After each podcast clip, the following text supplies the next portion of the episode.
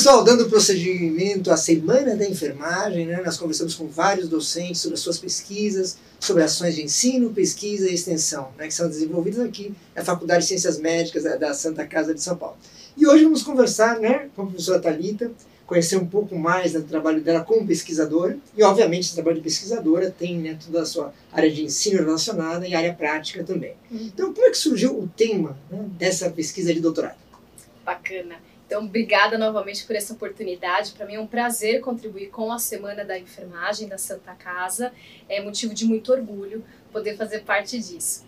E o, a tese, ela surgiu de um convite, porque assim, vamos, vamos ao histórico, né? Desde a graduação, eu tenho um olhar para quem cuida, ou seja, desde a graduação eu faço pesquisas voltadas aos profissionais da enfermagem. Quer dizer, esse é o foco que te interessou desde sempre, vamos dizer assim. Desde sempre, porque obviamente que o nosso paciente ele é, é o, o, o centro das atenções, mas para a gente fornecer uma assistência de qualidade a gente tem que estar tá bem. E nós vivemos num ambiente de riscos, de estressores, de cargas de trabalho, e existe um, questões relacionadas propriamente ao fazer o enfermagem, fazer a enfermagem. E aí, então, lá desde o TCC que eu tenho essa preocupação. Meu TCC já foi nessa linha. E eu sou uma apaixonada e uma defensora das práticas integrativas. Então, tem sido essa minha linha de pesquisa. Eu associo as práticas integrativas à saúde do trabalhador com foco na enfermagem. Quando você fala práticas integrativas, para o público que é mais leigo, o jovem que está vendo, o que, que vem a ser essas práticas integrativas? Ah, bacana. As práticas são aquelas práticas não farmacológicas. Então, por exemplo, nós temos a Política Nacional das Práticas Complementares, as integrativas e complementares, a PNPIC de 2006. Quais práticas a gente está falando? A gente está falando de acupuntura, a gente está falando de massagem, aromaterapia, a gente está falando de todos aqueles sistemas envolvidos com a medicina tradicional chinesa, com os diversos tipos de massagem, chantala. Então, são essas práticas que têm já diversos tipos de pesquisa que têm um resultado muito bom de uma forma geral, quase nenhum efeito colateral e que consegue de fato atingir os seus objetivos, seja no manejo de dor, manejo de questões emocionais, como os florais. Então, essa vertente sempre me interessou. Sempre eu falei, não, é possível fazer mais e ter uma visão diferente que não só a nossa medicina ocidental. Então, desde a graduação eu utilizo a massagem em primeiro lugar, mas também faço pesquisas com auriculoterapia que, que é ser? acupuntura na orelha, que a gente pode utilizar sementes, cristais, agulhas para fazer o tratamento de dor, de estresse, de estafa mental, de baixa concentração. E a massagem, na verdade, eu já trazia ela antes da graduação. Eu já trabalhava com massagem antes. Então eu já sabia que na prática o quanto que ela era eficaz. E aí, entrando no mundo acadêmico, você fala muito bacana, então vamos fazer pesquisa e mostrar cada vez mais o quão bom e importante é ter essa prática perto de nós. E aí, juntando a saúde do trabalhador, na graduação eu fiz um, um projeto piloto trabalhando a lombalgia ocupacional. Então, é aquela dor nas costas desenvolvidas pelo fazer enfermagem. E eu peguei uma unidade muito interessante que foi uma unidade de internação especializada em pacientes com lesão medular, ou seja, ele não tem movimentação, paciente acamado. Então, a enfermagem ela teria, ela tem que fazer a movimentação desse paciente a cada duas horas. E os pacientes são de tamanhos diferentes, não é? Eles têm pesos, nós somos diferentes. Então, eu tenho que movimentar o paciente inteiro numa unidade ortopédica. E eu ouvia muito relato de dor nas costas. Falei, como que a gente pode contribuir? E aí eu utilizei a massagem. No mestrado, aí a gente ampliou isso, que foi um projeto piloto. E aí a minha orientadora sempre trazia uma fala muito bacana. Assim, as práticas integrativas, elas são utilizadas já há muito tempo, mas algumas ou alguns profissionais veem um pouco de uma resistência, uma resistência de algo não científico. Então, qual foi a proposta? Utilizar uma prática integrativa em um desenho metodológico muito sério e muito bem aceito. Então, essa foi a estratégia. Então, nós utilizamos um ensaio clínico randomizado. É um estudo de alto nível de evidência que você consegue uh, provar de fato se funcionou ou não. Então é super rígido o desenho, é difícil você colocar as práticas integrativas que têm um olhar holístico, ou seja, ela é individualizada. A massagem que eu faço no senhor é diferente da outra pessoa com a mesma queixa, porque eu vou entender, de repente tem, lógico, existe uma sequência, mas de repente eu tenho que ter um pouco mais de pressão num ponto. É, cada pessoa tem a sua particularidade, imagina. Isso, exatamente. Tem pessoas que têm um pouco mais de tolerância a, ao toque, outras pessoas não têm, então eu preciso individualizar. E o ensaio clínico faz o contrário, ele padroniza.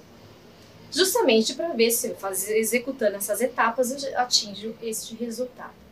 E aí no mestrado, eu peguei a equipe que trabalhava no pronto-socorro, pronto-socorro porta aberta, uh, com relato de lombalgia ocupacional. E foi feita essa massagem, nós tivemos resultados excelentes. Nós temos, tivemos uma diminuição de dor lombar significativa. Quer dizer, e comprovado cientificamente. Comprovado cientificamente.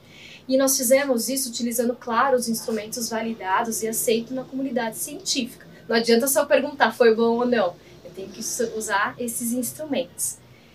E aí eu já tinha feito, então, eu já tinha pegado essa prática e colocado dentro de um desenho super difícil. E aí a gente ficou pensando, como que a gente consegue aumentar isso? Né? Como que a gente consegue trazer mais resultados. E aí Essa surgiu, é a pergunta, né? É, a história, qual a pergunta, né? Porque sempre você sai com aquilo, não, dá para fazer mais, dá para estudar mais. Eu brinco que quem foi picado pelo bichinho da pesquisa é uma coisa que você começa a ver pesquisa em tudo, que você quer provar. E a pesquisa faz um movimento interessante de algumas de plena descoberta. A gente está no momento de pesquisas em plena descoberta, mas tem algumas que a gente precisa provar o óbvio. As práticas integrativas é um pouco disso. As pessoas que recebem massagem, elas verbalizam que, de uma forma geral, que elas sentem-se bem, que elas dormem melhor, que tem diminuição de dor. Mas quando a gente está falando de um ambiente fechado, um modelo hospitalocêntrico, as pessoas falam, não, isso aí é porque você é legal, que você deu atenção. Então eu tive que provar o óbvio, que a massagem ela diminui dor, não é? Mas às vezes é mais difícil, né? Provar o óbvio às vezes é um grande desafio. um grande desafio. E no doutorado a gente falou assim, a gente podia acrescentar, dar uma pitada nisso. Uh, porque ainda existia aquela questão de não, isso é porque foi você, porque você é, tem um sorriso. De fato, o terapeuta faz parte da terapia. Todo mundo já passou por isso, que de repente foi procurar um profissional de saúde e teve atenção, você forma um vínculo e você tem um resultado melhor do que de repente aquele profissional que você não formou vínculo e teve a mesma tratativa. De fato, o profissional, o terapeuta, ele faz parte da terapia. E como que a gente podia eliminar essa questão?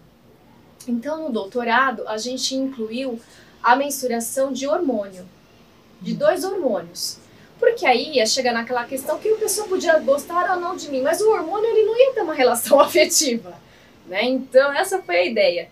De nós colher... Mais uma vez, a comprovação científica, né? frisar isso, acho importante. Então, mais uma vez, a massagem dá resultado? Dá, uhum. mas por quais vias? Ainda há muito a pesquisar, já fica o convite quem gostar dessa área. Ainda há muito que precisa ser pesquisado. Tem muitas coisas que é como remédio, se a gente lê bula, está lá. É, não há é, descrição clara de qual é o mecanismo, mas o resultado é esse.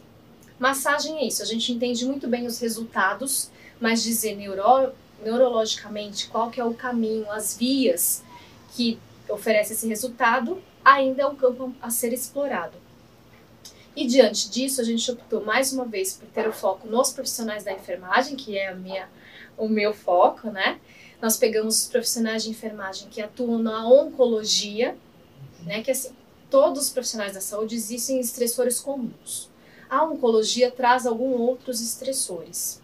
Por exemplo, você ter que lidar constantemente com a morte. Nós somos muito mais formados para a vida do que para a morte.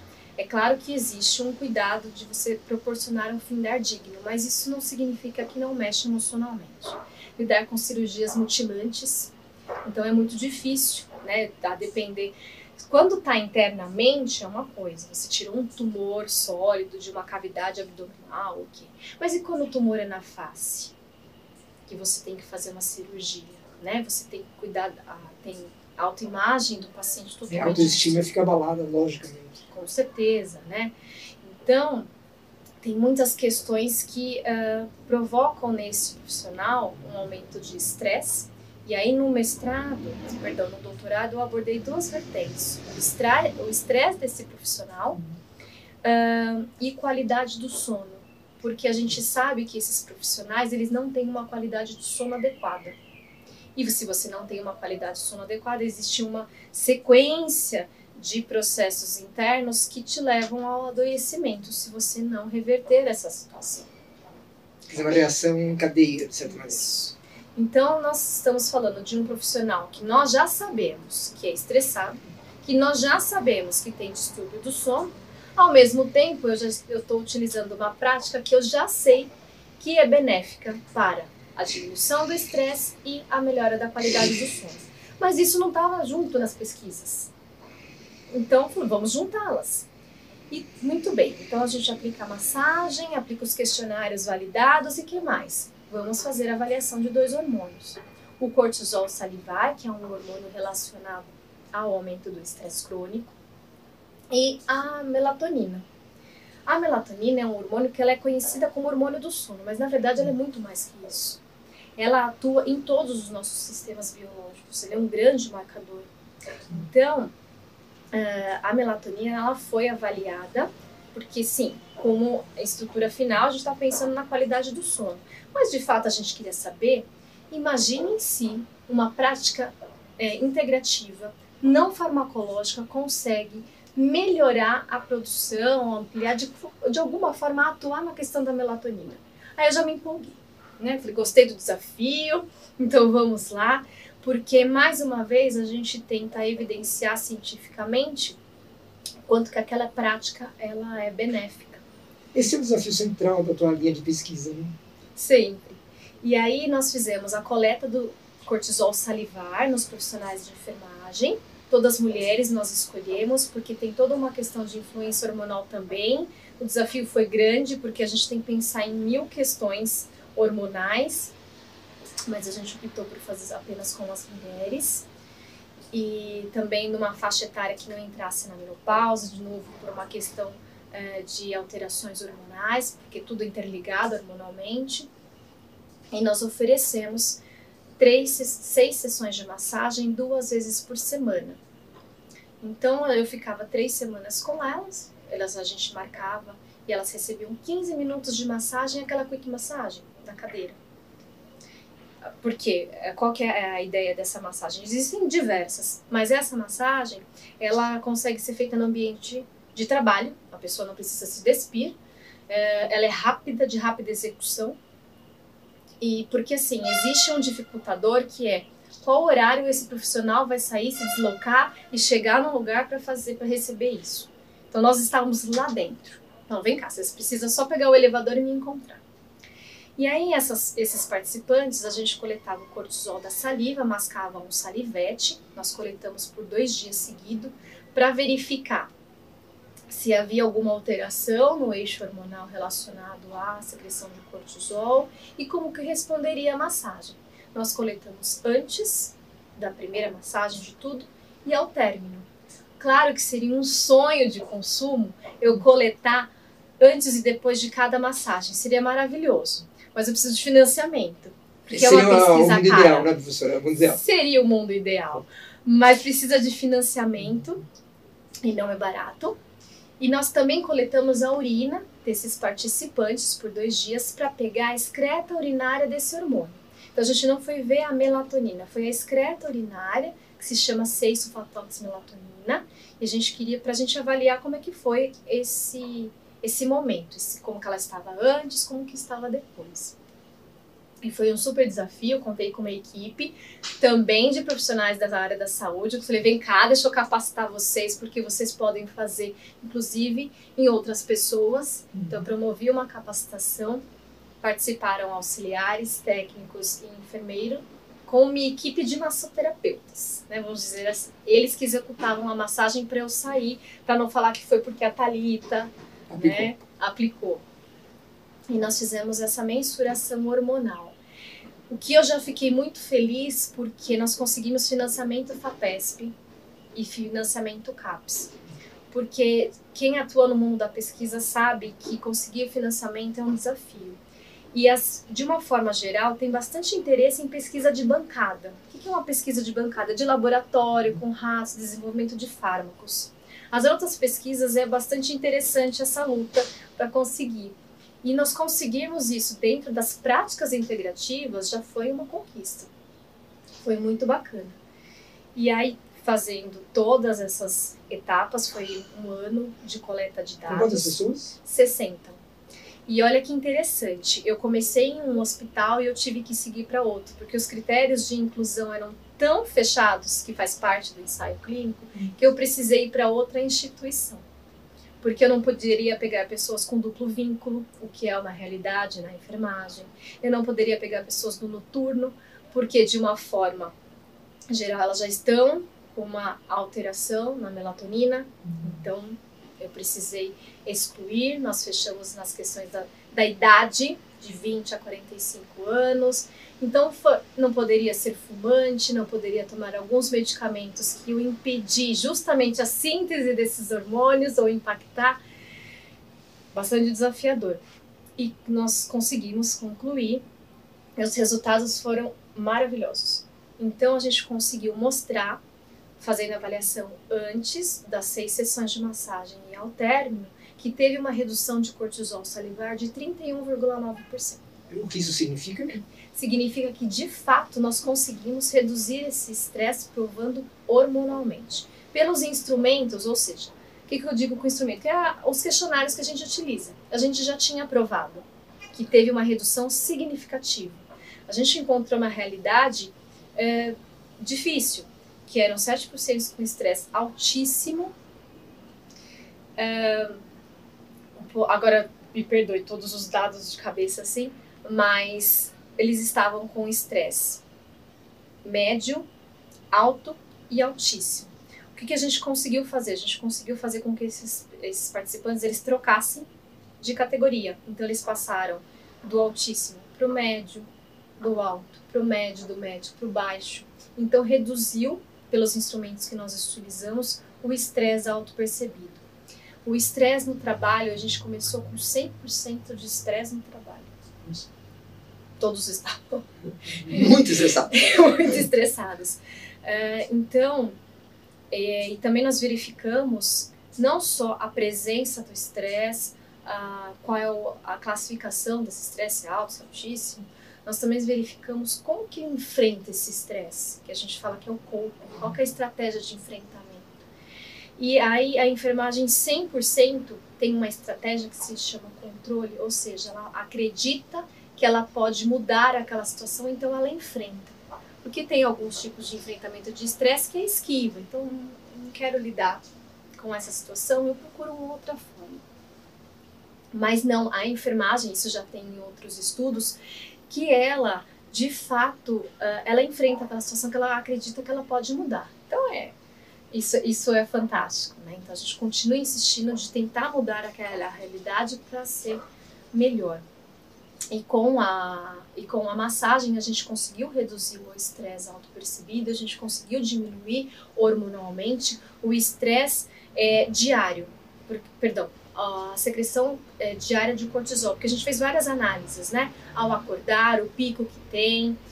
Então, durante o dia, as pessoas que receberam massagem, elas tiveram uma, essa diminuição bem mais acentuada do que o outro grupo que não recebeu a massagem que a gente dividiu o estudo assim, em dois braços. Um grupo, 30 recebiam a massagem e 30 não é, recebiam é nada. Controle, né? Um grupo controle. Né? Tadinho, eles não recebiam nem bom dia, para não dizer que eu estava interferindo na pesquisa.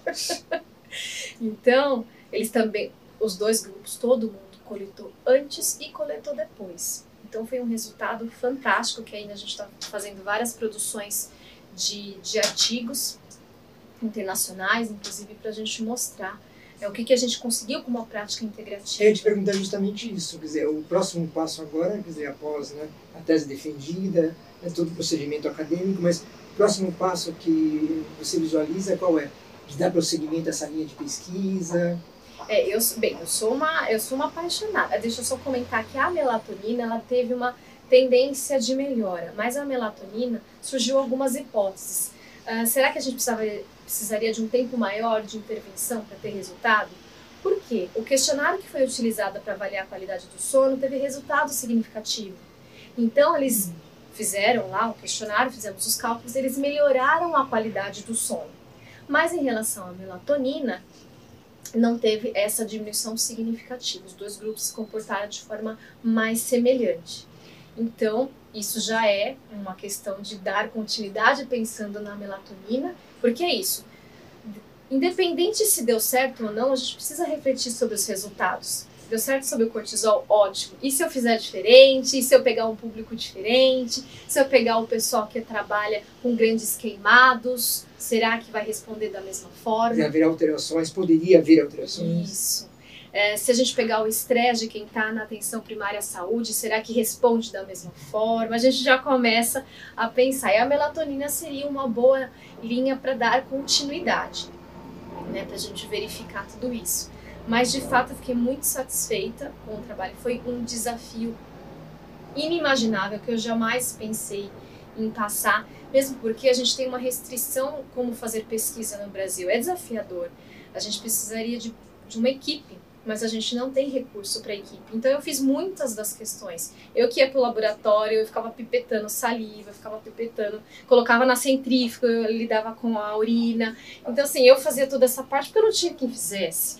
Não é? Então uh, é um desafio fazer. Mesmo assim é gratificante você concluir essa trajetória. É, e dar continuidade em pesquisas em práticas integrativas é um desejo, porque de fato meu ponto de vista, claro, eu acho que a medicina ocidentalizada sozinha não dá mais conta. Não dá mais conta. Se a gente pensar em dor crônica, só analgésico não dá conta. Mesmo que eu tenha associações de analgésicos adjuvantes, não está dando conta. Na verdade, quando a gente pega estudos grandes de ensaio clínico, quando eles colocam um medicamento, uma prática integra, assim, um grupo recebe só medicamento que é o tratamento já padronizado. Outro grupo recebe só a prática integrativa, por exemplo, a massagem. E outro grupo recebe a associação do medicamento com a prática integrativa. Sempre esse braço é o que dá maior resultado, ou seja, que é mais benéfico para o meu paciente. É nessa linha que eu acredito. De uma forma, a gente já começa a integrar equipes e para o paciente a gente está olhando muito mais que só o mecanismo um todo, né? de dor, por exemplo, que ele esteja desenvolvendo. Mas eu estou olhando também questão emocional, eu estou próximo a ele, porque a gente é muito mais que uma doença, que é um problema de saúde. Então eu vejo muita potência nas práticas integrativas. E isso me estimula a dar continuidade. E é claro que eu vou fazer. Tudo bem, eu posso ser convidada a fazer pesquisas com outro público-alvo, mas eu sempre sou uma apaixonada por proporcionar isso para a equipe de enfermagem, porque nós já sabemos que é uma profissão estressante. E o que, que a gente vai fazer sobre isso? Veja, nesse cenário que eu comentei da tese, eu não mudei nada do cenário. Eles continuavam com o problema de dimensionamento, eles continuavam com as questões do dia a dia, eles continuavam com a assistência naquele tipo de paciente, eles continuaram lidando com morte, eles continuaram lidando com emergência. Eu não mudei nada do cenário deles. Mas que bom que com 15 minutos, duas vezes por semana, eu consegui, junto da minha equipe, uh, melhorar o estresse e melhorar a qualidade do sono. Eu não mudei nada do cenário dele. Então eu fico muito realizada nesse sentido. Porque muitas vezes a gente é muito tranquilo dizer assim: olha, eu acho que você não, é, você não tem que se estressar, você tem que controlar o estresse, você tem que fazer atividade física e você tem que ter uma boa alimentação. Eu não tenho a menor dúvida da importância. Mas há diversos momentos da vida que não necessariamente a gente tem como inserir todas essas mudanças. A gente vai inserindo, e que bom que eu tenha a possibilidade de oferecer uma prática que, mesmo nesse contexto que eu não, eu não interferi de forma alguma, eu consegui é, proporcionar bem-estar para esses profissionais. E aí, o que, que é bacana? Lógico que dá para estender, dá para a gente fazer pesquisa relacionada ao custo dessa intervenção porque e aí a gente já faz um link com a questão de recursos humanos. dessa instituição. O que, que é mais custoso? Eu ter o afastamento desse profissional porque ele entrou em esgotamento profissional, estresse elevado e ele foi afastado. Ele começou a desenvolver síndrome metabólica em consequência do estresse crônico e aí ele começa a ser afastado. Ou eu investi em um é um tipo de serviço que eu posso oferecer para esse profissional, essa massagem durante 15 minutos e ele vai ter uma melhor qualidade de vida. Financeiramente, essa é a conversa que eu tenho que ter com a instituição. É, quando a gente está lidando com questões, de questões administrativas e de RH, a conversa é numérica. Então, vale a pena também dar continuidade nisso para ver numericamente, financeiramente, o que, que é interessante que aí a ideia que se tem é que de repente seja instituído, como na verdade há diversos hospitais que já aderiram a isso, um serviço voltado à saúde desse profissional, para que ele não adoeça em prol do, do trabalho. Agora, dentro do contexto da Semana da Enfermagem, você é uma apaixonada pela pesquisa, isso fica claro na tua fala. Acho que vale a pena, né, é, para finalizar, comentar um pouquinho isso, da importância da pesquisa isso principalmente para o aluno né, que está entrando na faculdade, ou ainda está pensando em fazer enfermagem, e mostrar que a pesquisa na área ela é fundamental, ela é importante, inclusive para consolidar é, a carreira. Sim, a pesquisa ela traz um olhar muito interessante e você sai do eu acho, eu acredito, então você chega uhum. com algo robusto que te dá possibilidades de discussão. Então é muito diferente eu chegar para um gestor e falar: olha, você utilizando a massagem, você consegue reduzir o estresse e aí você consegue diminuir o seu absenteísmo. Ah, ok. que bom que você acredita nisso. Aí eu chego com um estudo de custo, eu, estudo, eu chego com um estudo de efetividade e falo: olha, olha o que a ciência já tem. E, particularmente, é prazeroso a pesquisa porque você contribuiu para isso para a gente ter uma assistência de qualidade, todo mundo que, que entrar na, na enfermagem vai ter acesso às pesquisas. O livro que a gente tiver de fisiologia, o livro que a gente tiver de uh, assistência de enfermagem é resultado de pesquisa. A gente primeiro usa esse resultado de pesquisa, depois a gente começa a pensar: e se eu fizer diferente? E aí você começa a elaborar e sempre isso vai ser muito significativo. Então, pesquisa, ela amplia o teu olhar, porque para você fazer pesquisa, a primeira etapa é se aprofundar naquele tema. Então, pra, é, a gente ouve que enfermeiro é estressado, né? A gente ouve isso. Mas quais são os estressores? O que de fato estressa? Quais são os elementos que contribuem? E como que eu posso fazer para ajudar? Então, quando a gente entra no mundo da enfermagem, no mundo acadêmico, de graduação, a gente utiliza quando a gente vai fazer assistência a um paciente e a gente tem passagem de plantão, a gente tem que passar para o colega. A gente utiliza um instrumento que foi desenvolvido via pesquisa. Sim. Então a gente a gente consome, a gente utiliza muito pesquisa. E olha que fantástico você começar a olhar a tua realidade e pensar, e se? E por quê? Quando você pensou no porquê, você já tem uma pesquisa na mão. Às vezes a gente tem a dificuldade de pensar, ah, eu tenho que fazer uma pesquisa para o TCC. O que, que pode ser? Lembre aquilo que te incomodou. Vamos pensar numa questão é, bastante atual, uh, higienização das mãos. Muito falada, muito Sim, importante. Nesse contexto né, de pandemia, de Covid-19. É claro que isso é uma, é uma questão que a gente trata há muito tempo na, na enfermagem. Mas ela ganhou uma outra dimensão, uma visibilidade maior também. Exato. Mas assim, o que, de, o que será? Porque se, toda vez a gente fala de higienização das mãos. Existe o Dia Mundial de Higienização das Mãos. Se é algo que todo mundo sabe que é importante na formação, por que, que será que a gente ainda fala disso? Geralmente é porque então não está acontecendo. A gente precisa resgatar. Sim.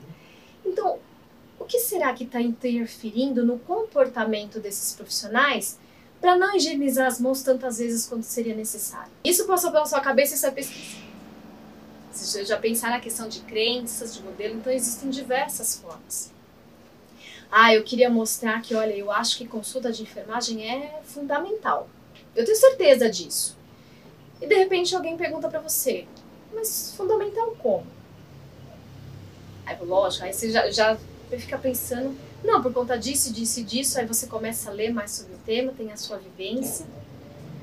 E aí você já pronto, já vira uma pesquisa. Você consegue provar os resultados decorrentes de uma consulta de enfermagem. E a pesquisa fortalece a prática, sem dúvida alguma. A prática. E muitas das questões, então temos protocolos agora, né, protocolos de atendimento ao meu paciente, então, vieram de pesquisas, diversos tipos de pesquisa. E a gente consome pesquisa cotidianamente. Então isso é importante. A grande diferença né, é que a gente vai lá no cerne dessa pesquisa. Porque quando chega já na grande mídia, ela já está totalmente destrinchada. Olha, é preciso higienização das mãos porque esse vírus é transmitido. Mas começou onde? Para a gente chegar a essa certeza, começou lá com uma pergunta de pesquisa, verificando a realidade e chamando a atenção para gente, mas como que essa coisa como que essa coisa é transmitida. Você teve que parar um momento, algo te incomodou e você parou e falou, não, eu preciso entender. Quando você fala, eu preciso entender, você tem pesquisa. Para terminar, eu queria pedir uma fala sua em função do momento que nós estamos vivendo, você tocou isso rapidamente, mas já que é a Semana da Enfermagem, né, justamente uma mensagem para os enfermeiros, né, muitos deles na linha de frente, em um momento muito difícil para a profissão. É uma profissão que ganha uma visibilidade, mas ao mesmo tempo está sendo submetida a duras provas né, emocionais, físicas e também intelectuais, né, de desafios cotidianos, como todo mundo está dizendo, né, trocar né, o pneu do carro em movimento e salvando vidas e buscando salvar essas vidas o tempo todo. Eu acho que assim, eu, lógico, a minha admiração ela é clara por todos. É, quem está na linha de frente, o principal é a gente resgatar por que, que a gente está fazendo isso? É uma pergunta importante. Por que, que a gente volta no dia seguinte? Por que, que, diante de tudo isso, de tantos medos e angústias, a gente volta e a gente volta fazendo o melhor, sempre.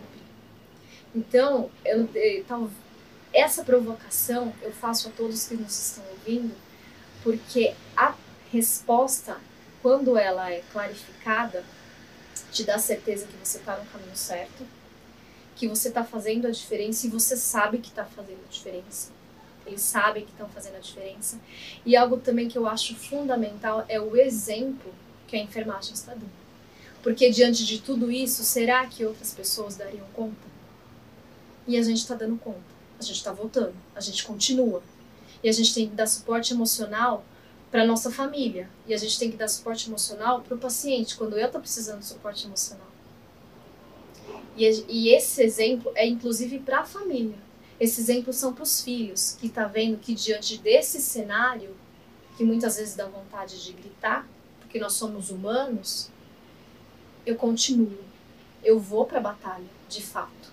Então é um exemplo que é o melhor aprendizado que existe. Esses profissionais verdadeiramente estão sendo um exemplo de garra, determinação, porque chega lá é muito além de cuidar do quadro pulmonar é muito além disso.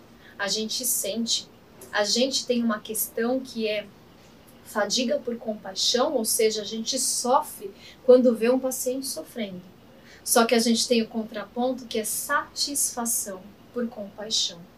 Eu me sinto realizada ao proporcionar este bem para o paciente. Por isso que eu fiz aquelas perguntas: por que você volta? Porque nós temos satisfação por compaixão nós nos sentimos extremamente realizados quando ele consegue sair daquela situação ou quando não possível, a gente tem a certeza que nós fizemos o melhor. E quando a gente tem essa certeza de que a gente faz o melhor, isso acalma o coração. Isso tem que acalmar. Isso tem que estar claro. Eu estou fazendo o meu melhor diante dessa situação. Então eu posso ir para casa, eu posso chegar no, no, no banheiro da minha casa e chorar no banho, não tem problema. Mas eu vou dormir tranquilo de que eu fiz o meu melhor. Então, é, eu parabenizo todos de coração. Assim, parece é muito pouca essa palavra, é muito pequena, mas assim é de uma admiração imensa de quem está vivenciando isso todos os dias. E tem que se sentir sim uh, como os melhores profissionais, os melhores profissionais, porque diante de tudo isso a gente continua. não haveria fala mais apropriada nessa ideia de continuar, né, continuar salvando pessoas, cuidando de pessoas o tempo todo, para finalizar esse bate-papo dentro do contexto da nossa semana de enfermagem aqui da Faculdade de Ciências Médicas da Santa Casa de São Paulo. Professora Thalita, muito obrigado mais uma vez pela conversa agradável, parabéns pela sua pesquisa e pela sua atuação aqui na faculdade e fora dela também. Muito obrigada.